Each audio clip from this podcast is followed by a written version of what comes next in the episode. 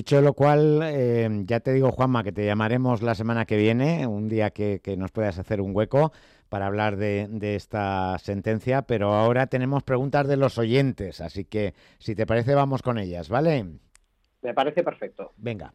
La empresa de este oyente le entregó el pasado viernes la carta de despido, pero como le debían días de vacaciones y por cumplir con el preaviso, el despido se hará efectivo el 4 de marzo. Como no está de acuerdo nuestro oyente con la decisión de su empresa, le gustaría luchar por la improcedencia, pero quería saber si el plazo que tiene para recurrir es desde la fecha en la que recibió la carta de despido o desde que termina la vinculación con la empresa. Gracias. Bueno, pues eh, cuéntanos, Juanma. Esto es una cuestión además ya antigua y resuelta pacíficamente. El plazo de los 20 días hábiles para interponer la reclamación contra el despido comienzan desde la efectividad de ese despido. En este caso, si es el 4 de marzo cuando tiene efectividad, a partir de ese día contamos los 20 días hábiles. Pero ello no es óbice para que si el trabajador quiere interponer su reclamación con anterioridad al cómputo del plazo, porque la empresa ya le ha comunicado la decisión extintiva con 15 días de preaviso, a partir de ese momento que se lo han comunicado, empieza el, puede ya él interponerlo, aunque el plazo oficial no comienza hasta que tiene efectividad. En definitiva, de lo que se trata es de una ampliación de esos 20 días durante los 15 días naturales que te han preavisado. Perfecto, pues vamos con la segunda pregunta. Este otro oyente tiene contrato de trabajo desde viernes por la tarde hasta domingo por la noche. Su pregunta es, ¿cómo puede coger las vacaciones si su convenio dice que debe coger 23 días laborales? Dice que siendo estrictos puede estar dos meses de vacaciones. Claro, si son laborales y a tres a tres días, pues son es mucho tiempo de vacaciones, ¿no?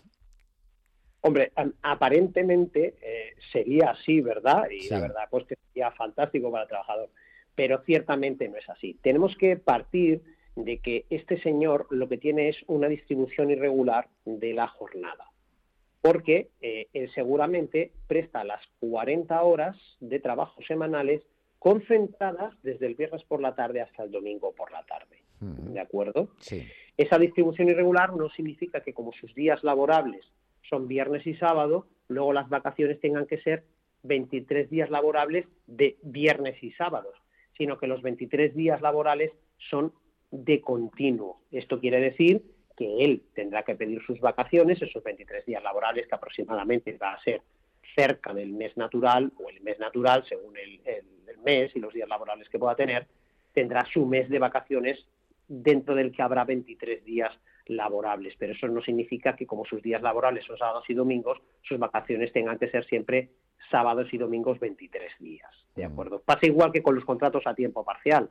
No significa que tú tengas un contrato a media jornada, vas a disfrutar de 15 días de vacaciones. Tú tienes tus 30 días de vacaciones. Claro, claro. Pero eh, vas a cobrarlos en función de esa media jornada. Aquí no es eso, sino que tú tienes una distribución regular porque trabajas solamente concentradas las 40 horas, como pasa también, por ejemplo, con bomberos o con funcionarios de prisiones que concentran la jornada pero tú el, eh, tus vacaciones van a ser el mes y dentro de ese mes los 23 días laborales. Claro. Pues enseguida volvemos contigo, Juanma, que nos están esperando desde el mundo de las startups. Hasta ahora. Estupendo, hasta ahora. Madrid trabaja en Onda Madrid. Seguimos, eh, volvemos con eh, Juanma Ortiz, abogado de Asnala y con ese correo electrónico que tenéis, que es dudasmadridtrabaja.ondamadrid.es, dudasmadridtrabaja.ondamadrid.es o el WhatsApp, que es el 652 868099, lo voy a repetir al modo boomer, 652 868099. Eh, ya te ibas a meter conmigo, estabas ahí. No, iba a decir que estamos los dos finos hoy. ¿eh? yo también me he equivocado al decirlo. bueno, venga, pues Chema, vamos con la tercera pregunta. Vamos con la tercera. Si la empresa comete fraude de ley en su contrato, nos cuenta este oyente, a un temporal desde 2020 por medidas extraordinarias eh, COVID-19, ¿podría renunciar sin que costase como una baja voluntaria? Y nos pregunta también si debería pasar por un trámite de conciliación y o juicio. A ver, cuéntanos, Juanma. Pues, pues bueno, le contesto al oyente Vamos a ver, en primer lugar, en eh, que el contrato sea fraudulento es indistinto a la hora de solicitar la baja voluntaria una vez traspasado el periodo de prueba. En periodo de prueba, tanto la empresa como el trabajador pueden desistir sin necesidad de ninguna causa. Una vez que se ha traspasado ese periodo de prueba, si el trabajador decide eh, causar baja voluntaria en la empresa, con independencia de cómo sea el contrato, debe de preavisar con 15 días de antelación, a no ser que el convenio colectivo de aplicación estableciese un periodo superior, ¿de acuerdo? Por lo tanto, el hecho de que sea contrato temporal, sea fraudulento o sea un contrato fijo, la exigencia para una baja voluntaria es la misma. Otra cosa es la segunda pregunta que hace si necesita pasar por un trámite de conciliación o juicio. Si es para pedir la baja voluntaria, no.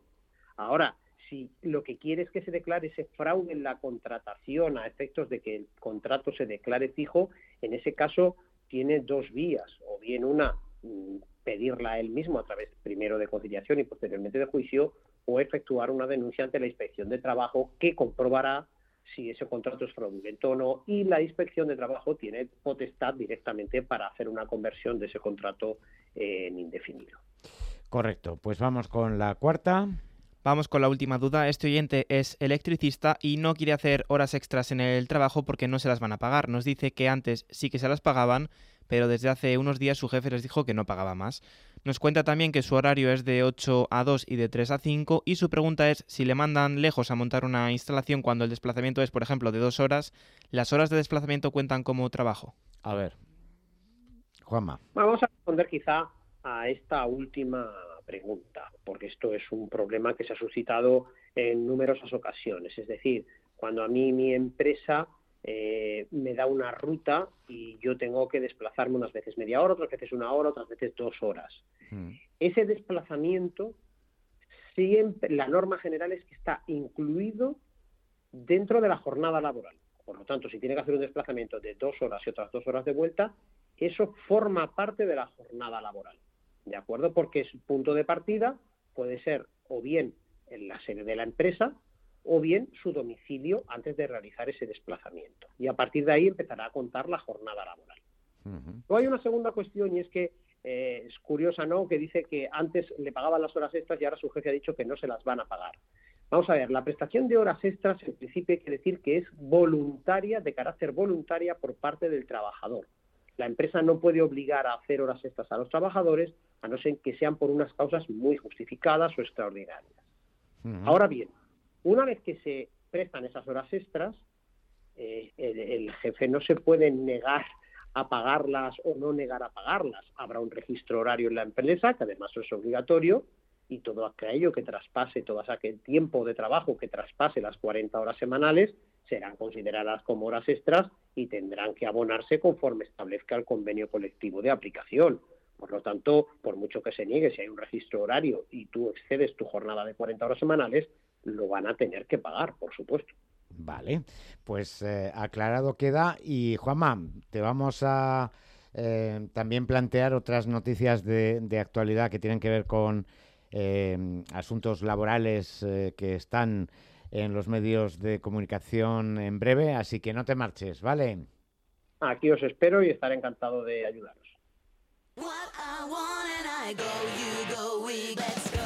Madrid trabaja en Onda Madrid.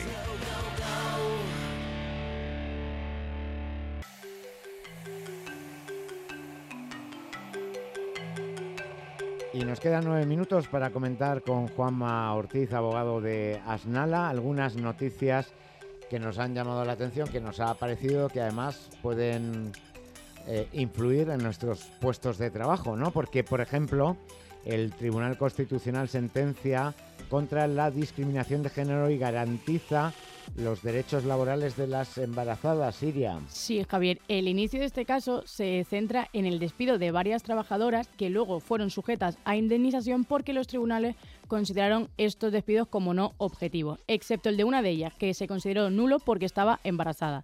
De esta forma, esta trabajadora, la que estaba embarazada, quiso reclamar los salarios de tramitación, que son aquellos que representan los sueldos que se dejan de percibir desde la presentación de la demanda hasta la sentencia. Pero ¿qué ocurrió con esta trabajadora embarazada? Pues que tanto la Administración como los tribunales subsiguientes negaron a la demandante el derecho a reclamar estos salarios de tramitación, alegando una interpretación legal que solo concede esta compensación económica cuando los despidos son considerados improcedentes y no nulos.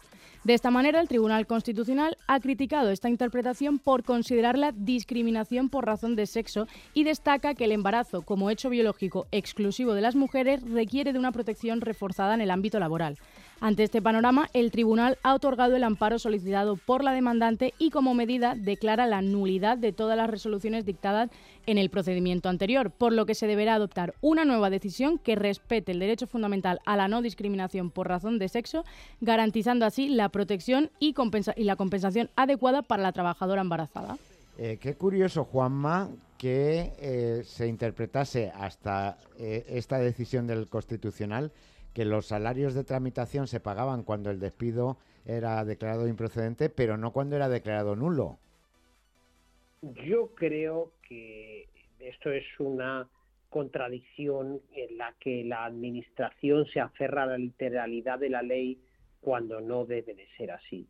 El Fondo de Garantía Salarial no deja de ser un organismo de garantía para, en casos de insolvencia de la empresa, hacerse cargo de indemnizaciones y de salarios hasta un límite que está perfectamente fijado, que son 30 días por año hasta el límite de una anualidad en indemnizaciones y 120 días de salario. Y esto debería de aplicarse eh, sea cual sea la razón por la que el trabajador ha devengado eh, eh, estos salarios, ya sea por improcedencia, nulidad o por cualquier circunstancia. lo que pasa es que, claro, aquí se, yo creo que hábilmente el letrado que representaba a la trabajadora ha, planteado este asunto desde el punto de vista de la o la, desde la perspectiva de, discriminación por género y ha sido muy hábil porque el Tribunal Constitucional le ha comprado ese argumento. Pero yo creo que en definitiva estamos eh, ante una interpretación excesivamente literal. Digo que, que eh, corrígeme si me equivoco, es que probablemente si no hubiera empleado ese argumento el Constitucional a lo mejor no hubiera entrado, ¿no? Eh, es que no hubiera entrado. El Tribunal Constitucional entra porque lo que se alega es una vulneración de un derecho fundamental. Si no, evidentemente no había entrado. Pero yo creo que, lo, que los tribunales y sobre todo el Tribunal Supremo Español deberían de ser hacer una interpretación más integradora de las normas y de su finalidad. Y la finalidad del FOGASA es cubrir estas situaciones de insolvencia de la empresa y de, desamparo de los trabajadores, ya sean hombres, mujeres o cualquier tipo de circunstancia.